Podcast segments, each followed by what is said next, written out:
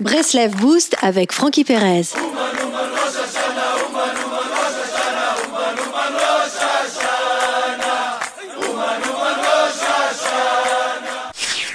Il peut arriver à tout juif de se sentir éloigné du bien. Ce type de pensée négative peut l'amener à désespérer, à se décourager.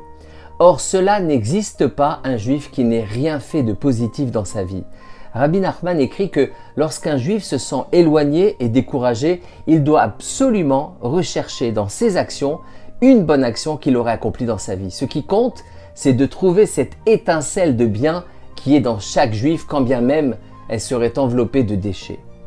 Une fois qu'on l'a trouvée, il faut en rechercher une deuxième, puis une troisième. Peu importe si l'action en elle-même est enveloppée de déchets. Nous connaissons tous cet illustre enseignement suivant lequel Machiar viendra dans une génération entièrement méritante ou entièrement fautive. Mais pour quelle raison? Tout d'abord, il est nécessaire de comprendre que la deuxième option est plus probable que la première. Si les Tanaïm, les Amoraïm, les grandes sadikim des générations précédentes n'ont pas réussi à faire venir le Machiar malgré leur, leur droiture et leur justesse, Machiar viendra inévitablement par le mérite des gens simples, d'un moindre niveau spirituel, comme ceux de notre génération. Pourquoi ne pas faire venir Machiar dans la perfection? Parce que la vision qu'Hachem a du monde a changé avec le temps. À la création, Hachem cherchait le courage des hommes qui, qui puissent le, le servir d'une façon parfaite.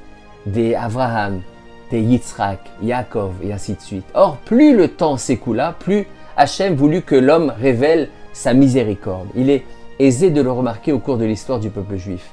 Hachem envoya un déluge, puis promit de ne plus détruire l'humanité, puis voulut créer un nouveau peuple juif à partir de Moshe, mais se résigna, etc.